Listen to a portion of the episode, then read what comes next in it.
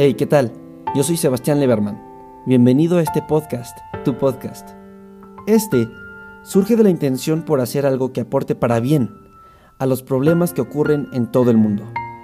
Sin saber cómo empezar, decidí crear este proyecto para todas esas personas que tengan esta misma intención y juntos descubrir cómo ayudar. Bienvenidos a un mundo como nosotros. Y arrancamos con este episodio número 15 de Un Mundo como Nosotros. Vaya, ya van 15 episodios, o sea, hace 15 domingos del año. Eh, esta semana que acaba de pasar fue Semana Santa. Este, esto me ayudó. ¿Por qué? Porque en el anterior episodio compartí y les dije que iba a empezar a tomar cierto comportamiento más vegano. ¿A qué me refiero? Pues sí, empezar a no consumir tanta carne y convertir mi estilo de vida en un estilo más vegano y más amigable con el ambiente. Esto, o sea, no, no se puede hacer de la noche a la mañana, porque pues debido a las proteínas, a los carbohidratos, a las calorías, si las quitas de tu organismo muy bruscamente, pues puede haber consecuencias. Entonces, es poco a poco, paso a paso, escalón por escalón. Pero, comento esto que, que fue Semana Santa, porque el jueves, viernes y sábado santo no se come carne. Muchos optan por el pescado, pero igual depende de qué pescado, porque si viene de la industria y pues con mucho, pues muy tratado, por así decirlo, pues también contamina. Entonces, pues yo opté mejor por una dieta más de frutas, verduras, pues derivados, ¿no? Legumbres, etcétera. Aparte, pues que ya, eh, ya he buscado tiendas veganas que te ofrezcan productos 100% libre de carne y pues no va mal, ya me compré este leche de almendras, también leche de coco para probarlas, a ver qué tal. Eh, sé que hay más tipos de leche, pero ahorita solo encontré estos dos. Igual por las circunstancias no he podido como explorar muchas, muchas tiendas y muchos sitios donde se vendan este tipo de productos. Pero esperemos que cuando termine esto ya tengamos... Eh, pues nuevos productos y podamos explorar nuevas opciones. Eh, hablando de esto, del coronavirus, hay buenas y malas noticias. O, bueno, tal vez solo nuevas noticias. Y es que el calentamiento global eh, ha frenado y ha bajado gracias pues a esta pandemia, ya que la gente se mantiene en sus casas y no sale tanto. Pero no lo digo para relajarnos, no lo digo como algo bueno sino como una enseñanza. Y para darnos cuenta que la naturaleza, sin el daño humano, sin la presencia del ser humano, se recupera a una velocidad impresionante.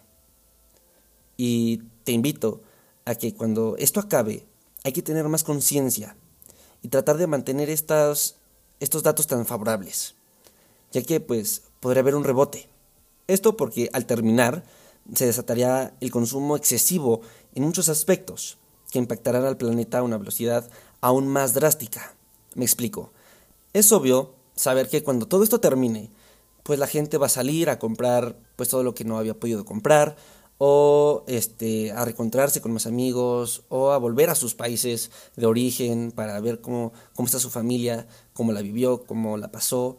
Eh, pues nada, también va a haber más movimiento en el transporte, en los trabajos y va a haber un gran rebote tanto laboral como económica, como pues en el mundo, ¿no? El calentamiento global pues también va a volver a subir. Entonces ahorita el planeta sí, tal vez esté recibiendo un descanso. Pero si todo esto termina y no tomamos conciencia y volvemos a consumir como antes y volvemos a vivir como antes, pues lo va a resentir aún más. Entonces hay que, en este tiempo, cuando aún podemos, hay que aprender a vivir con lo básico. Tal vez un lujo, dos lujos de más, pero tampoco hay que abusar, porque eso también daña excesivamente al planeta. Em, en otras noticias, eh, ya, ya comencé la composta. No fue tan fácil como lo había dicho en, este, en un episodio anterior, no recuerdo bien cuál fue. No es tan fácil. ¿Cuál fue la parte que más me complicó? Yo creo que buscar un recipiente adecuado porque no me conformé con un recipiente pequeño. En realidad, pues sí, a veces hay más residuos.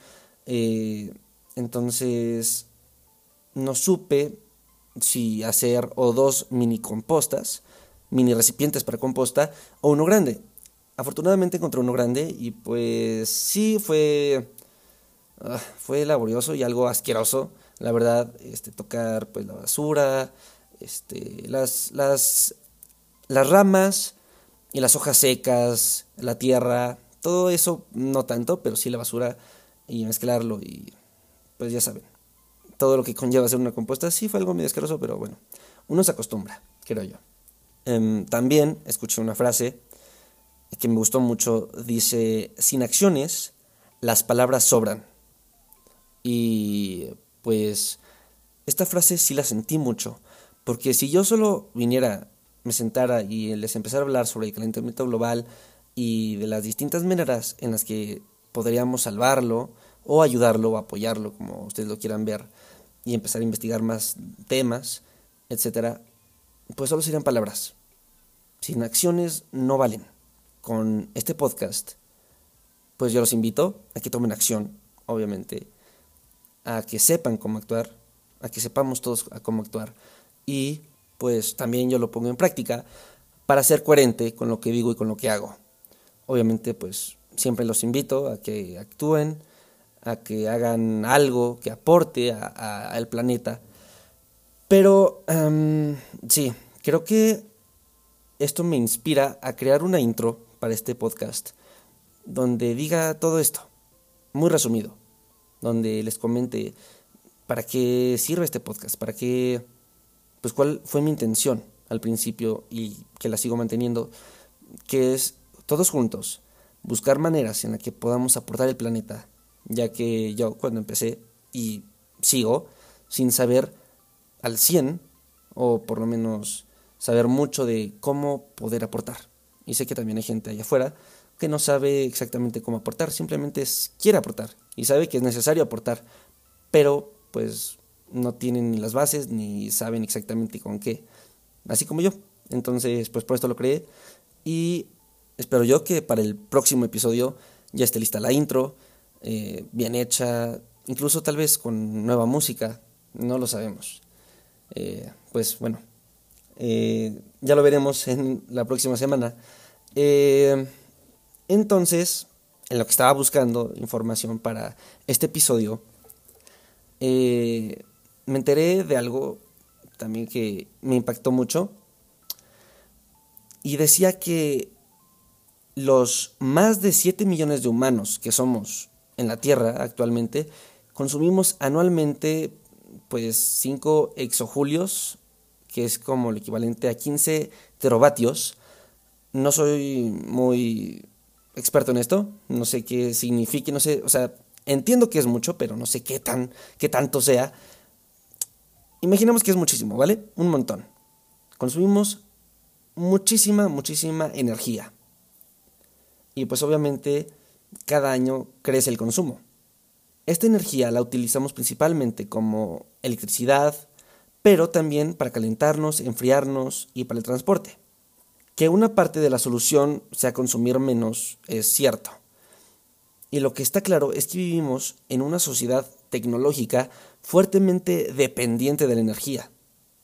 Esta ha traído muchísimos beneficios a nuestra sociedad. Esto, eso es clarísimo. Porque, por ejemplo, si se te va la luz, tus opciones de entretenimiento ahora en cuarentena pues se reducen a jugar un juego de mesa o leer. Mm, entonces con energía pues ya puedes jugar videojuegos, puedes tener conversaciones a, a larga distancia. Somos muy dependientes de esto. Y eso está muy mal porque deberíamos ser independientes de la energía, ¿no crees? O bueno, no tanto como, como lo, lo hacemos ahora. Así que hay que cambiar el modelo de consumo de energía, pero también es muy importante cambiar el modelo con el que producimos la energía, porque actualmente el 85% de la energía que consumimos proviene de los combustibles fósiles, ¿sí? Esos que contaminan muchísimo.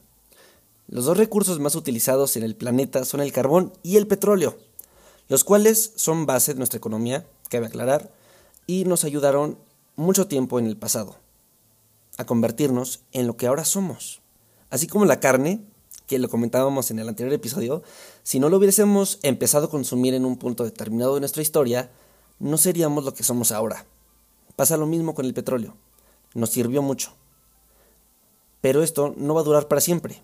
El petróleo no es renovable y cada vez es más difícil extraerlo.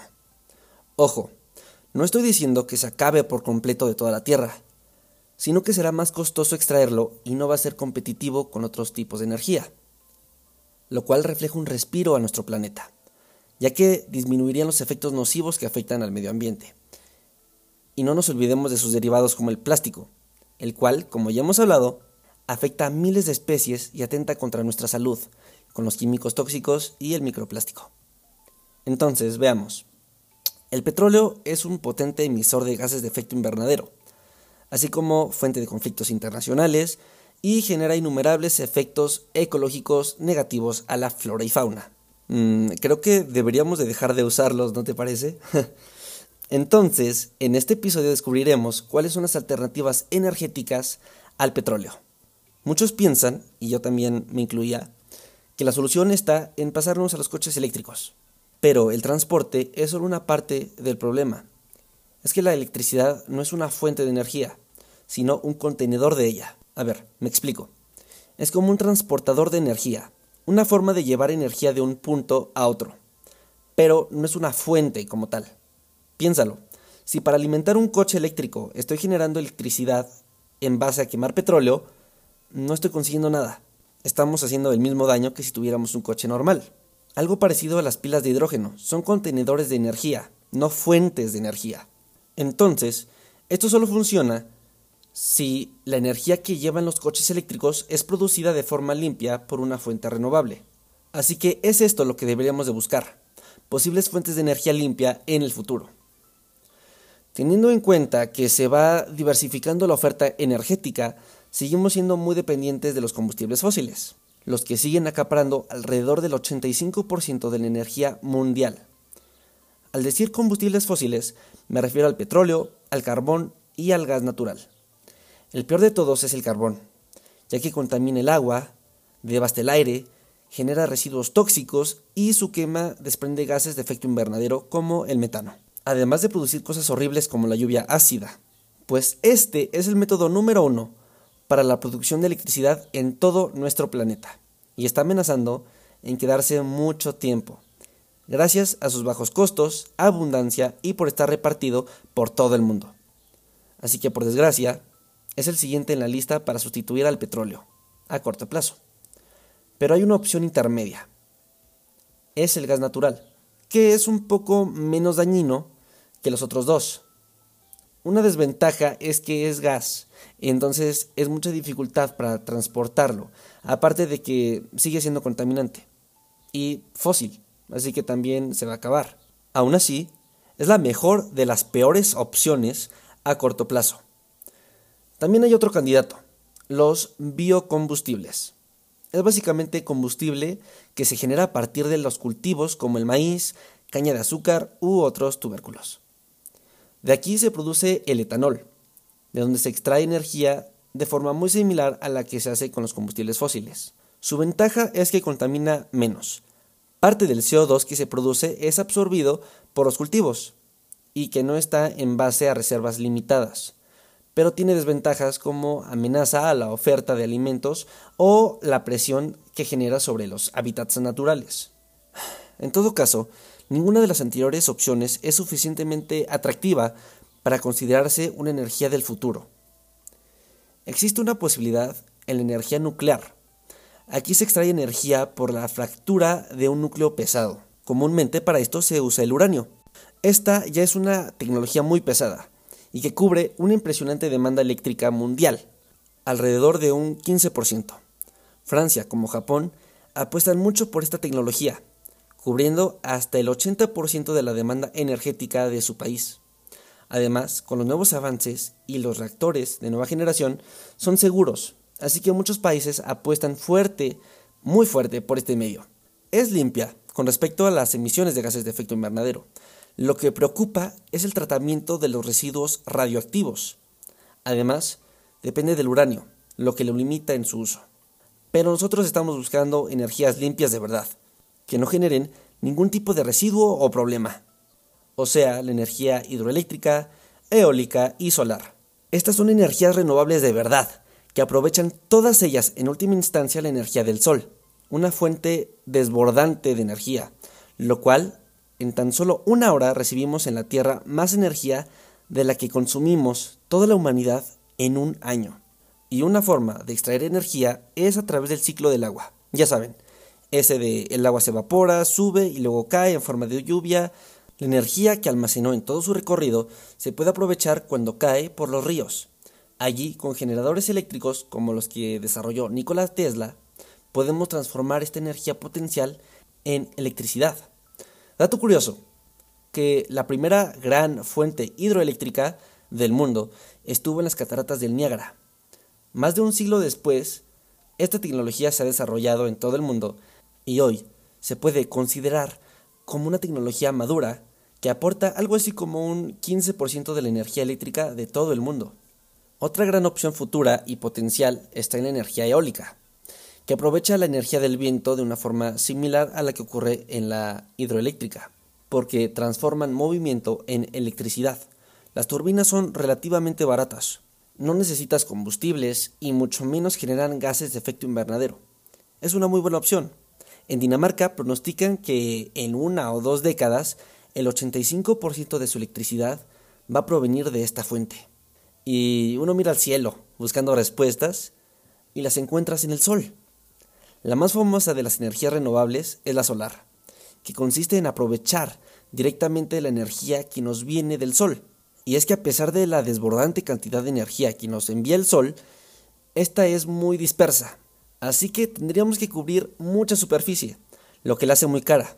Además presenta a día de hoy muy baja eficiencia. Hay dos formas de aprovechar la energía del Sol. La térmica solar, que concentra los rayos para calentar un fluido que después genera electricidad. Esta tiene sentido en grandes zonas desérticas, como pues ahí hay muchísimas horas de sol. Pero surge un problema. ¿Cómo transportar toda esa energía a una zona poblada? Esto lo convierte en una energía muy cara. Y la otra opción es transformar directamente los fotones en electricidad. Efecto fotoeléctrico. Esto se consigue con paneles solares que aún requieren mucha investigación. Estas energías presentan un gran inconveniente. Es volátil. Y es que si no las usas, las pierdes. Además, solo generan energía cuando sopla el viento o brilla el sol. Y pues la demanda de energía fluctúa muchísimo por cada semana, día u hora. Entonces, ¿cómo abastecer de energía a toda la población sin derrochar y sin que haya apagones? Ese es un gran reto de las energías renovables.